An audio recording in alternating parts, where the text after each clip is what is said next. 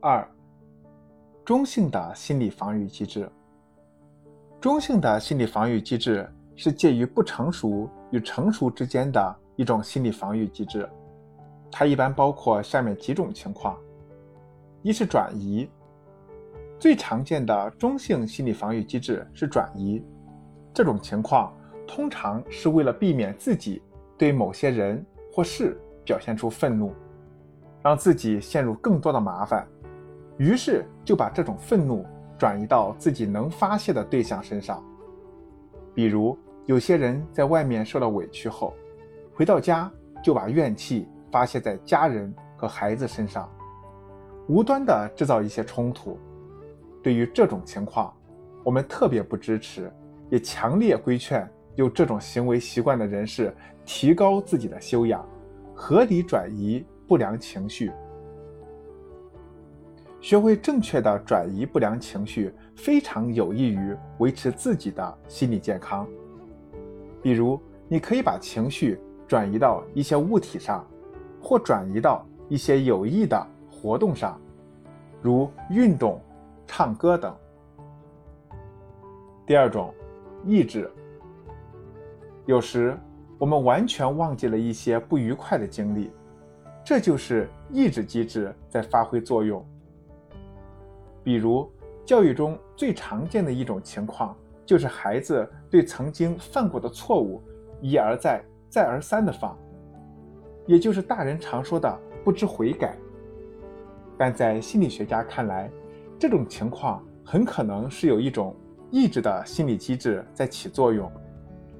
因为那些不开心、让自己伤心难过、不愉快的经历，对于孩子来说影响更大。在这种情况下，孩子的抑制功能发挥作用也是可以理解的。还需要注意的是，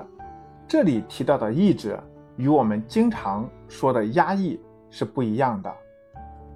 抑制是一种自然产生的负面情绪，是一种体验的自然性记忆丧失，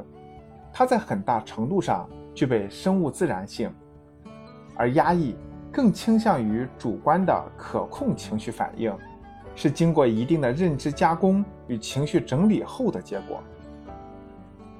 三、反向的行为表达。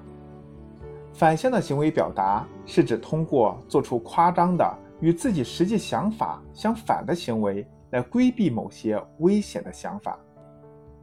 比如，幼儿园或小学阶段的孩子都有一种特别明显的现象。就是如果他喜欢一个异性同学，那么他表现出来的并不是积极主动的接触或讨好，而是明明很喜欢，却故意恶语相向，甚至刺激、贬低、打击对方。如果不理解这种现象的深层原因，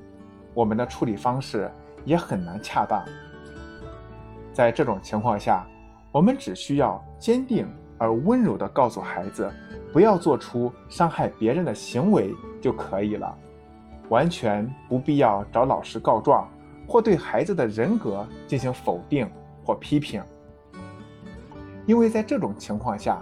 孩子表达的其实是一种朦胧的爱，只是不太懂得或不确定用哪种方式才能得到对方的关注，才用反向的行为来表达。